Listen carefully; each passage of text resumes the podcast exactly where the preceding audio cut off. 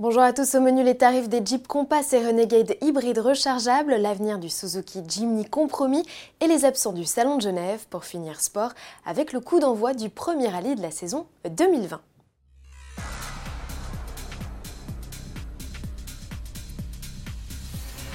J-40 avant le coup d'envoi du Salon de Genève, grand-messe de l'automobile qui attire de moins en moins les constructeurs.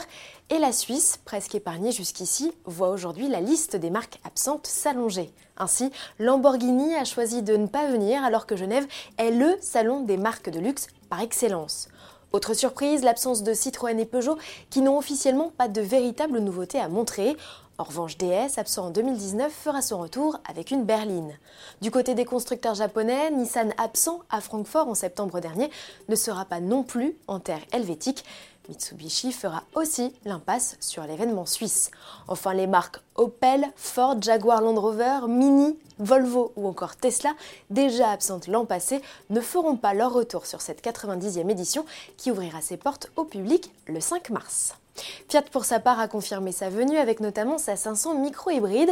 Jeep sera également de la partie avec ses Renegade et Compass hybrides rechargeables qu'ils lancent enfin sur le marché un an jour pour jour après leur première apparition en Suisse.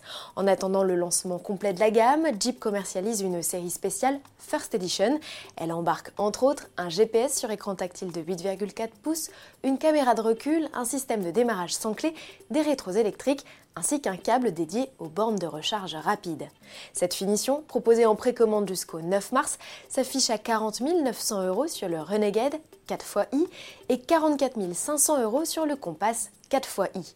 Notons que ces versions profitent d'office du 1,3 litre turbo essence et d'un moteur électrique pour une puissance combinée de 240 chevaux et une autonomie en 100% électrique de 50 km une mécanique de 190 chevaux sera proposée ultérieurement. Les propriétaires enfin auront également le choix entre deux packs esthétiques, sportifs ou baroudeurs. Les premiers SUV seront livrés en juin. Et toujours à propos de 4x4, coup dur pour les amoureux du Jimny, Suzuki devrait retirer le petit baroudeur du marché européen. En cause, les émissions de CO2 trop élevées de son 1,5 litre essence. En France, elles lui valent un malus assassin jusqu'à 10 980 euros pour la version boîte auto, soit la moitié du prix total de la voiture décourageant pour plus d'un particulier, mais pas pour les pros qui, grâce à un kit VU, peuvent l'exonérer de malus.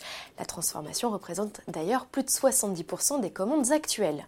Selon nos confrères d'Autocar India, à l'origine de la rumeur, le Jimny pourrait faire son retour en 2021 dans une version sans siège arrière, les véhicules commerciaux n'étant pas soumis aux mêmes normes environnementales. On parle aussi de la grève d'un nouveau moteur plus efficient, mais pour le coup, pas d'échéance de date. À suivre, en 2019, plus de 15 000 Jimny ont trouvé preneur en Europe. On se quitte avec les premières images du rallye de Monte Carlo, manche d'ouverture de la saison 2020 de WRC.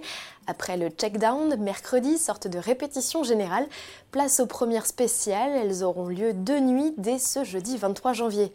Le S1 est d'ailleurs à suivre en direct à 23h35 sur Canal Plus Sport. Sébastien Ogier, nouvelle recrue chez Toyota qui a déjà signé le meilleur temps avec Sayaris lors de la première sortie, raflera-t-il une septième victoire consécutive? On en reparle lundi. À demain.